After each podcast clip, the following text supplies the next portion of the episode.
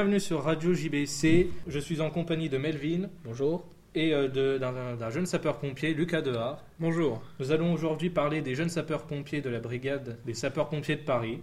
Donc pour commencer, il faut savoir que cela dure tous les ans et que 90 à 120 jeunes âgés de 13 à 16 ans, domiciliés sur le secteur de compétences de la BSPP, donc la brigade des sapeurs-pompiers de Paris, ils rejoignent la section de la JSPP, donc la brigade des jeunes sapeurs-pompiers, de l'association sportive et artistique des sapeurs-pompiers. Pendant trois ans, ils participent à une formation dense et enrichissante, tant sur le plan formatif que sur le plan humain. Les stagiaires suivent plusieurs formations. Une formation militaire, civique et citoyenne, une formation secourisme, PSE1 et 2, le premier secours évacuation, une formation incendie et sauvetage, et des entraînements, des activités et épreuves sportives.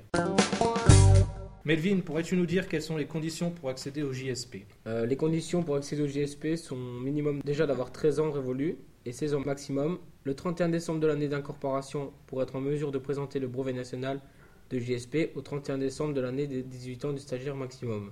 Participer obligatoirement à un stage de détection d'une semaine, présentation de l'activité JSP du métier de sapeur-pompier et de la BSPP QCM entretien individuel.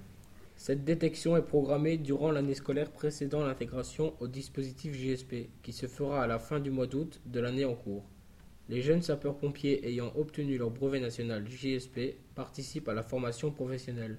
Les formations de troisième année sont programmées sur 6 à 7 jours en week-end ou jours fériés. Bon Lucas, maintenant, comme tu es là, on va parler un peu de toi. Oui. Donc euh, pourquoi cette envie de faire pompier? Oh, euh, l'envie de sauver des vies, euh, l'envie de les aider. Depuis quand pensez-vous à être pompier? Depuis tout petit, la vocation est venue car plus jeune, la cheminée de ma grand-mère avait pris feu. Le fait d'avoir vu arriver un gros camion rouge et des hommes en tenue de feu venir à notre secours a déclenché en moi une telle envie de devenir pompier, secourir des gens qui en ont le besoin. Mais à part ça, c'est, ça- quelle impression ça donne d'être pompier? Bah, au fond de moi, je ressens quelque chose d'inexplicable. C'est c'est impressionnant. Quelles sont les conditions pour être SPV, sapeur-pompier volontaire? Alors, il faut avoir 16 ans au moins avec un consentement écrit du représentant légal pour les mineurs âgés, minimum de 21 ans pour être officier. Résider légalement en France, être en situation régulière au regard des obligations du service national, jouir de ses droits civiques et avoir une absence de condamnation incompatible avec l'exercice des fonctions.